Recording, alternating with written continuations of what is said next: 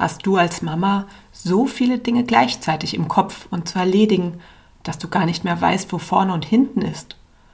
Und bekommst du trotz ständigem Rotieren so wenig erledigt, dass du dich abends fragst, was du überhaupt geschafft hast? Damit bist du nicht alleine. Diese Idealmama, die wir da im Kopf haben, die immer alle Bälle gleichzeitig in der Luft hat und dabei bester Laune ist, die gibt es so in Wirklichkeit gar nicht. Warum du deine Erwartungen anpassen solltest und lieber Prioritäten setzen und eine Sache nach der anderen angehen solltest, darum geht es heute hier im Kraftvoll Mama Podcast. Hallo und herzlich willkommen zum Kraftvoll Mama Podcast. Der Podcast für Mamas, die ihre Kinder zugewandt und bedürfnisorientiert begleiten wollen, auch und gerade in besonders herausfordernden Situationen und das alles ohne die eigenen Bedürfnisse zu übergehen. Mein Name ist Lena Frank und als Mama Coach helfe ich dir dabei, dich auch an der Seite eines sensiblen und emotionsgeladenen Kindes gelassen und selbstsicher zu fühlen, sodass du das Mama-Sein auch wirklich genießen kannst.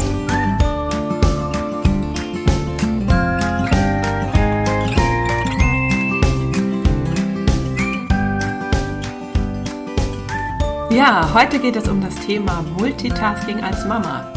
Ist das ideal oder ist das gefährlich? Bist du ein Fan von meinem Podcast? Dann tu mir den Gefallen und bewerte meinen Podcast mit Sternchen und ein paar netten Worten. Damit würdest du mir eine riesige Freude machen und dafür sorgen, dass auch andere Mamas auf diesen Podcast stoßen. Ja, Kinderbetreuung, Haushalt, Arbeit. Mamas müssen im Alltag so viel unter einen Hut bringen. Das gelingt doch nur mit Multitasking, oder? Alle Bälle gleichzeitig in der Luft zu halten, das sollte man als Mutter doch hinkriegen. Meinen wir. In aller Regel funktioniert es aber nicht so richtig gut. Am Ende des Tages fühlst du dich vielleicht einfach nur noch erschöpft. Du fragst dich, warum du, obwohl du den ganzen Tag nur am Rotieren warst, irgendwie so wenig geschafft hast. Und du warst mal wieder gestresst, ungeduldig und motzig mit deinen Kindern. Du warst meilenweit entfernt von der Mama, die du so gerne sein möchtest. Stimmt da irgendetwas nicht mit dir? Bist vielleicht gerade du für den Mama-Job nicht geeignet? Nein, du bist ganz normal. Was da nicht stimmt, ist deine Erwartung an eine ideale Mama. Die gibt es nämlich gar nicht. Kein Mensch auf dieser Welt kann Multitasking in dem Sinne, dass er zwei komplexe Aufgaben gleichzeitig erledigen kann. Das geht einfach nicht. Unserem Gehirn fehlt dieses Feature. Daran ändert auch Willenskraft nichts. Wer Multitasking betreibt, wechselt in Wahrheit sehr schnell, also in Millisekunden zwischen Aufgaben hin und her. Das ist ineffizient, erfordert unglaublich viel Energie und stresst den Körper.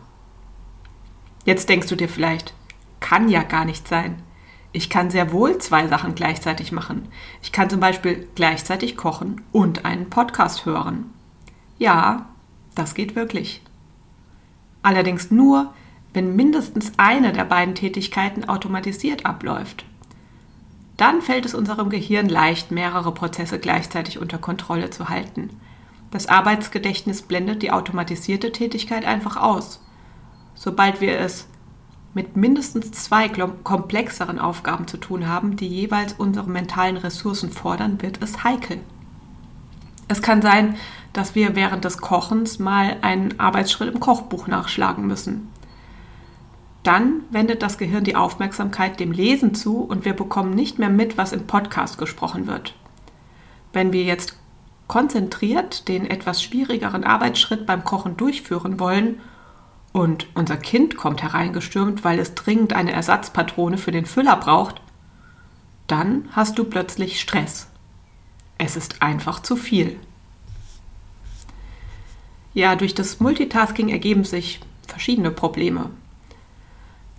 Erstens führt Multitasking zu Leistungseinbußen.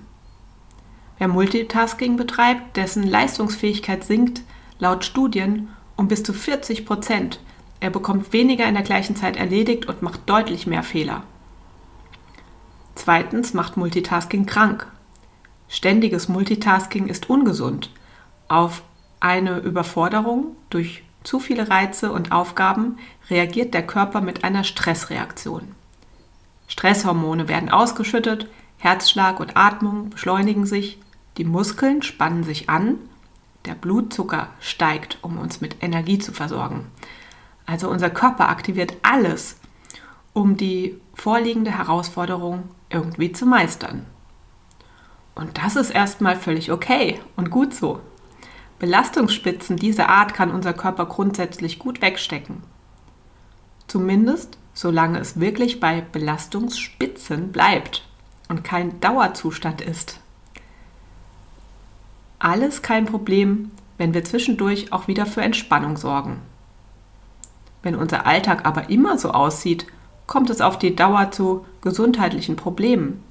Unser Körper zeigt dann Symptome wie Erschöpfung, Schlafstörungen, Kopfschmerzen, Verdauungsprobleme, Muskelverspannungen und Reizbarkeit. Den meisten Müttern dürfte leider das ein oder andere Symptom bekannt vorkommen. Wie sieht es bei dir aus? Drittens ist Multitasking Gift für Beziehungen. Ja, es kommt nämlich dazu, dass du gestresst bestimmt nicht die Mama bist, die du eigentlich gerne wärst. Zufrieden, geduldig und zugewandt. Die gewünschte Familienharmonie rückt in weite Ferne. Wer kann schon aufpassen, dass das Nudelwasser nicht überkocht und gleichzeitig einen Geschwisterstreit mustergültig begleiten? Wer durch Multitasking überfordert ist, bei dem geht die Empathie flöten. Gestresst kannst du nicht mehr aufmerksam zuhören, die Haltung, Gestik und Mimik des Kindes registrieren, dich einfühlen, reflektieren, nach Win-Win-Lösungen für alle suchen. Das heißt, wenn du Multitasking betreibst, setzt du die Prioritäten nicht auf eine gute Beziehung zu deinem Kind. Jetzt mal überspitzt formuliert. Die erfordert nämlich, dass du dich deinem Kind immer mal wieder zu 100% zuwendest. Viele Kinder scheinen nie genug Aufmerksamkeit zu bekommen. Sie betteln ständig um noch mehr Zuwendung der Mutter. Deins auch?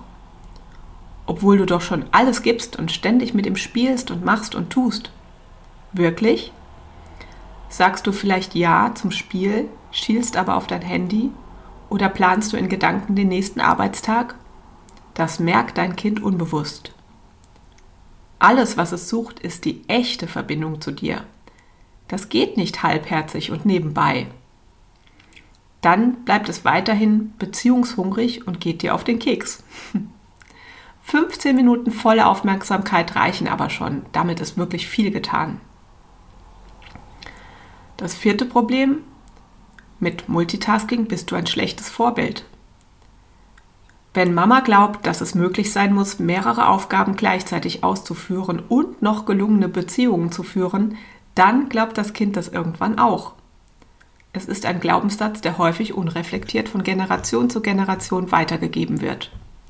Auch dein Kind wird versuchen, alles auf einmal anzugehen, und wenn ihm das nicht gelingt, wird es an sich zweifeln. Denn alle anderen machen das ja auch. Wenn du möchtest, dass dein Kind lernt, produktiv zu sein, sein Leistungspotenzial auszuschöpfen und gelungene Beziehungen mit seinen Mitmenschen zu führen, dann solltest du deine eigenen Multitasking-Gewohnheiten dringend analysieren und ändern. Leb deinem Kind lieber vor, wie man konzentriert und selbstbewusst eine Aufgabe nach der anderen angeht. Wenn du das jetzt übst, dann kommt das auch deinem dich beobachtenden Kind zugute. Jetzt fragst du dich vielleicht, wie das überhaupt gehen soll. Deswegen habe ich dir sieben Ansätze zusammengetragen, wie du bewusst aus diesem Multitasking-Modus aussteigst und dich wieder ins Hier und Jetzt begibst. Erstens Single-Tasking. Mach es dir zum Prinzip grundsätzlich eine Aufgabe nach der anderen zu erledigen. Jetzt, wo du weißt, dass Multitasking sowieso nicht gut funktioniert, kannst du deine Erwartungen an dich selbst korrigieren. Du bist schneller und effektiver, wenn du Single-Tasking betreibst. Wenn du dich achtsam auf jeweils eine Tätigkeit einlässt, schöpfst du dein volles Leistungspotenzial aus und kommst vielleicht sogar in den sehr wohltuenden Flow-Zustand. Zweitens Notizen machen. Sicher spuken auch dir als Mama manchmal tausend Dinge durch den Kopf, die du auf keinen Fall vergessen darfst. Das Stichwort Mental Load ist in aller Munde. Wenn du gerade eine Aufgabe erledigst und gleichzeitig noch 20 andere Aufgaben im Hinterkopf präsent zu halten versuchst, dann sinkt auch dadurch zweifelsfrei deine Leistungsfähigkeit. Du bist dann nie wirklich ganz bei einer Sache. Ein einfaches Mittel ist, sich all die Dinge, die noch zu erledigen sind, aufzuschreiben und einzuplanen, wann du sie angehen wirst. Du kannst es dir auch direkt in deinen Kalender schreiben oder dir eine Erinnerung im Handy anlegen. Mit einem Notizbuch legst du dir einen externen Arbeitsspeicher an und entlastest dadurch deinen Kopf. Die Aufgaben sind dann natürlich noch nicht erledigt, aber zumindest entledigst du dich für die Dauer der aktuellen Aufgabe von der Sorge, etwas zu vergessen. Drittens, Prioritäten setzen. Dass du dir bei einer langen Liste an Aufgaben diejenigen herauspicken musst, die wichtig und dringlich sind, weil du nicht alles gleichzeitig erledigen kannst, liegt eigentlich auf der Hand.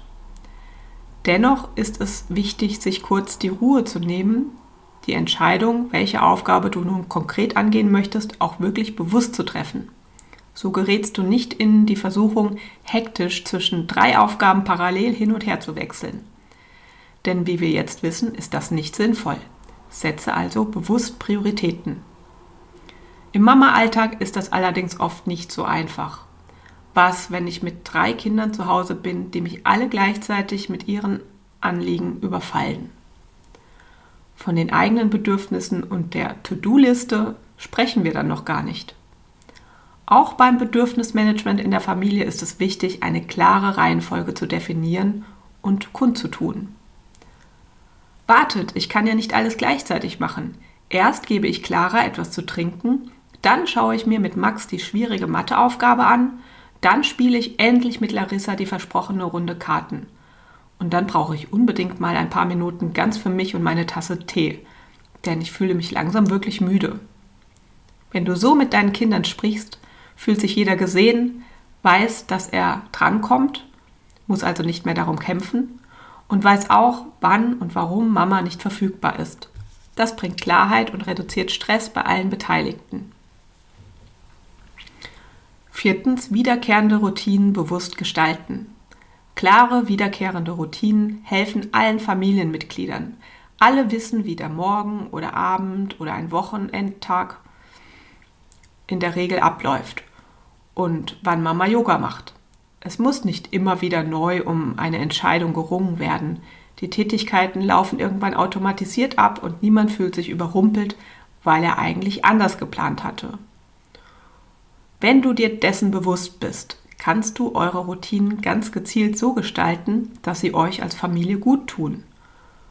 Und dann bleibt deinem Gehirn genügend Kapazität für das Feuerlöschen, wenn das Lieblingskuscheltier gesucht wird oder wenn ja, noch schnell der Elternbrief morgens unterschrieben werden muss. Fünftens, klares Ja oder Nein statt Jein. Single-Tasking gilt auch für die Verbindung zu deinem Kind. Wie oft gehst du auf eine Bitte deines Kindes, sich mit ihm zu beschäftigen, halbherzig ein, bist aber mindestens in Gedanken woanders. Wenn es dir um eine gute Beziehung zu deinem Kind geht, dann sprich lieber ein ehrliches, klares Nein aus. Vereinbare stattdessen zum Beispiel einen Termin für später, gerne über eine begrenzte Zeit, in der du aber auch wirklich zu 100% da sein kannst. Das ist so viel befriedigender für dich und dein Kind. Einem kleinen Kind kannst du zum Beispiel sagen, nein, ich mag jetzt gerade nicht einkaufen spielen. Ich wollte gerade hier Staubsaugen. Pass auf, ich könnte dir jetzt ein Bilderbuch vorlesen. Dann sauge ich hier und danach gehen wir zusammen noch kurz auf den Spielplatz. Da hätte ich wirklich Lust drauf. Wäre das was? Oder zu einem älteren Kind? Du siehst, deine kleine Schwester ist gerade richtig schlecht gelaunt. Ich kann dir gerade nicht so richtig zuhören, wie ich das gerne möchte. Ich würde so gerne alles über deinen Streit mit deiner Freundin in der Schule hören. Pass auf, ich frage Oma, ob deine Schwester später für eine Stunde zu ihr zu Besuch kommen kann. Dann trinken wir beide einen Kakao, setzen uns gemütlich zusammen und du erzählst mir es ausführlich. Deal? Selbst wenn du deine Kinder enttäuscht und sie vielleicht sogar sehr verärgert reagieren, weil du ihnen nicht sofort die gewünschte Aufmerksamkeit schenkst, ist es am Ende besser, wenn du ehrlich bist, den Frust aushältst. Spiel nicht halbherzig mit deinem Kind, wenn du gar nicht magst. Das macht weder dir noch deinem Kind Spaß und tut eurer Beziehung nicht gut. Nimm dir stattdessen ganz gezielt Zeit, in der du mit deinem Kind etwas tust, was euch wirklich in echte Verbindung bringt. Sechstens, Dringende Bedürfnisse gehen vor. Ja, dann gibt es natürlich noch Bedürfnismomente, die einfach unvorhergesehen eintreten und die eben nicht geplant werden können. Dein Kind hat sich wehgetan und braucht jetzt Trost. Die Geschwister streiten sich und können den Konflikt nicht allein lösen. Das Baby braucht eine frische Windel. Du selbst merkst, dass du erschöpft bist und dringend eine Pause brauchst. Hier ist es wichtig, sich kurz die Prioritäten bewusst zu machen. Dringende Bedürfnisse gehen einfach vor.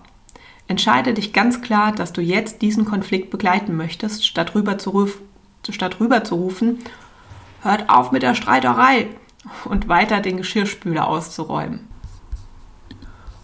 Oder entscheide ehrlich, dass du jetzt doch nicht das geplante aufwendige Abendessen zubereiten kannst, weil du dich einfach erschöpft fühlst. Positioniere dich klar und tu nicht so, als könnte alles so weiterlaufen wie geplant, wenn sich die Umstände offensichtlich geändert haben. Krisenmanagement im Single-Tasking-Modus erfordert die Bereitschaft, auch mal umzudisponieren, weil die Bedürfnisse der Familienmitglieder sich geändert haben. Siebtens, erklären und vorleben. Wenn du vom Multitasking zum Single-Tasking wechselst, wird sich einiges in deinem Verhalten ändern. Über manches wird sich dein Kind vielleicht freuen, anderes wird es so richtig doof finden.